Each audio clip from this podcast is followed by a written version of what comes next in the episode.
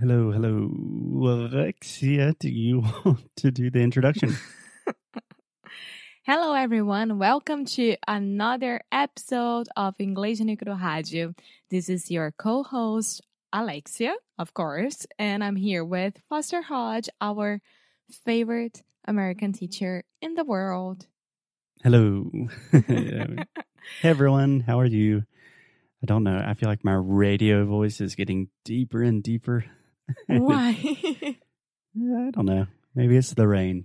Maybe. Maybe it's the, the mood that the rain sets. Perhaps. So, this week on the show, if you guys have not listened to the earlier episodes, we are talking about our experience in Washington, Washington, Ooh, Nossa Senhora, Washington, D.C. And yeah, we're going to talk about some of the, the things that we did, some of the places that we visited. And Alexia, where do you want to start today? I want to talk about one of the first things that we did there. Okay. So our first day we got to to the National Mall and then we started to walk through the Lincoln Memorial. Yeah, we walked to the Lincoln Memorial. Yeah. But through the National Mall, right? Yeah, we were walking in the National Mall, which as we mentioned is like a big federal park with a lot of statues, sculptures, buildings, a lot of very important historical stuff, which includes the Lincoln Memorial. Yes. And Lincoln, of course, it was a very, very important person for the United States of America. Yes. So he was a very important person. You said it was a very important no, person? He, I don't know. I don't remember, but I was thinking he. Maybe it's because I was thinking about the uh, memorial. Perhaps. Yeah. Perhaps. Yeah. You said it, but I think you were thinking about the memorial. Anyway, totally fine. When you're talking about a person, he, normally you want to say he, she, them, whatever. Yeah. So do you know Lincoln's first name? Abraham. Almost. No? Abraham. Okay, Abraham. yeah, because that's a crazy name. Mm, still kind of common, but not so common in English nowadays. It's in the Bible. It is in the Bible.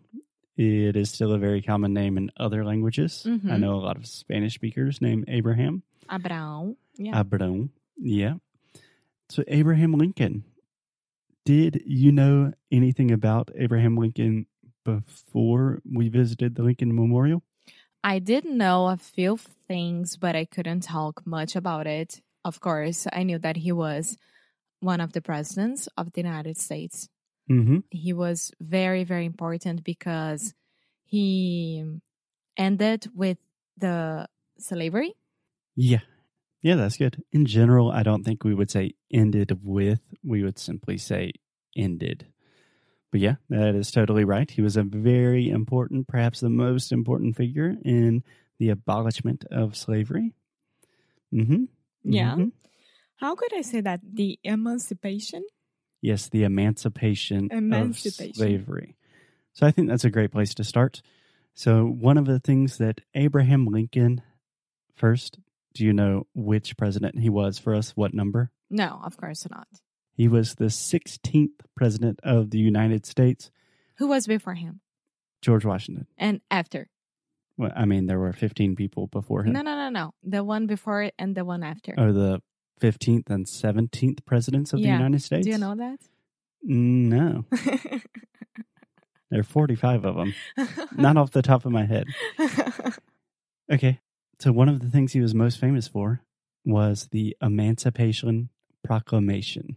and when was this? Which year? I don't remember anymore. This was in and around. Mm, I'm not exactly sure. It was at the end of the Civil War. Okay. So 18, 80, 70. Something. I'm not Yeah. exactly sure about the American Civil War dates off the top of my head. In general, with American history, I'm not that good, so don't ask me specific dates, please. But Emancipation Pro- Proclamation, which is a difficult but fun thing to say. Can you try to say that with me? What? The Emancipation Proclamation. The Emancipation Proclam- Proclamation. That's so hard. Emancipation Proclamation. Proclamation. Proclamation. So proclamation. Yeah, proclamation. Proclamation. Okay. Proclamation. I'll try to say it normally. Proclamation. Emancipation Proclamation. Emancipation Proclamation. it's Ah. kind of a tongue twister. but do you understand that? To emancipate something? Just And- like in Portuguese, a proclamação da República. So, está proclamando algo. Exactly. So essentially, the United States was in a very serious and bloody civil war.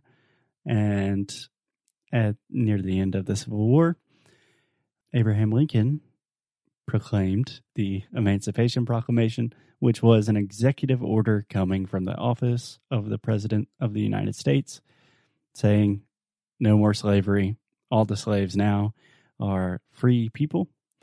And obviously, it was much more complicated than that, but it was a really, really big deal at the time and still nowadays. That was a pivotal moment in American history. Mm-hmm. Yeah, yeah. I think that is so so interesting that he was so important for the United States for many reasons. And of course, we don't have to tell the the story about Abraham Lincoln Lincoln right here. But the only one thing that everyone knows or should know more about him is about the emancipation situation thing. Yeah, if you are going to just learn one piece of knowledge today, it is that Abraham Lincoln is most well known for ending slavery in the U.S. which till nowadays is one of the biggest problems of the United States is the racism. Racism. Racism. No, racism. Racism. Racism. There we go. Yeah. Yeah. Yeah. So, just to put into context how important of a president that Abraham Lincoln was, another very famous thing that he is known for is the Gettysburg Address. No idea what that is. So, Abraham Lincoln made a very famous speech right after the Civil War saying, Four score and seven years ago.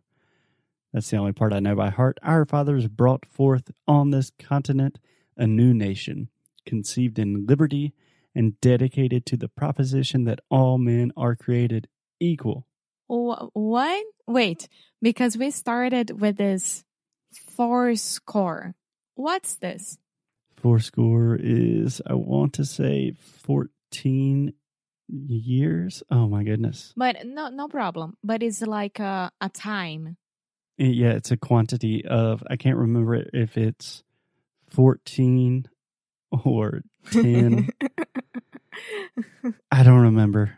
Yeah, I want to say it's 10 years. Let's say that it's 10 years, so no problem ago. It's a quantity of time, and no one uses that phrase anymore. So four score and seven years ago. Let's say that it's 10 years would be like 17 years ago. That's, that's uh, the modern way of saying it. But during that time, Yeah, He used to fourscore say would actually be 40. Yeah. okay. Okay. Okay, does that answer your question? Yeah. Cool. So after the Civil War, the Civil War was fought largely upon the idea of slavery, and the South still had a lot of slaves, and they were fighting to maintain the institution of slavery, and they wanted to become an independent country, and it turned into this bloody, awful mess that was the Civil War. So Lincoln had a completely divided country. He just proclaimed the Emancipation Proclamation and said, no more slavery. And then he gives this beautiful, famous speech where he just unites the country, brings everyone together, and he's awesome. We should clap. Yeah. We should probably clap, and a lot of historians would probably say that Abraham Lincoln is the best, the most important, if not one of the best and one of the most important American presidents of all time. Yeah. When you get to the Lincoln Memorial, there is his statue.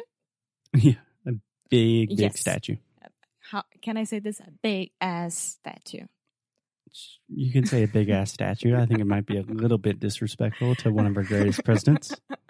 it's a huge statue. And the corners, on the corners, Sure. Yeah, there is the the Emancipation, right? Written. I On think. the walls. yeah. Yeah. on the walls. And it's like a Greek thing if you think about it. Yeah. It kind of reminds me of the Pantheon or the Parthenon. Yeah. Those huge Greek structures. So I see him like as a god because of what he has done for the United States. Yeah. And apparently he was really, really tall anyway. so it kind of makes sense.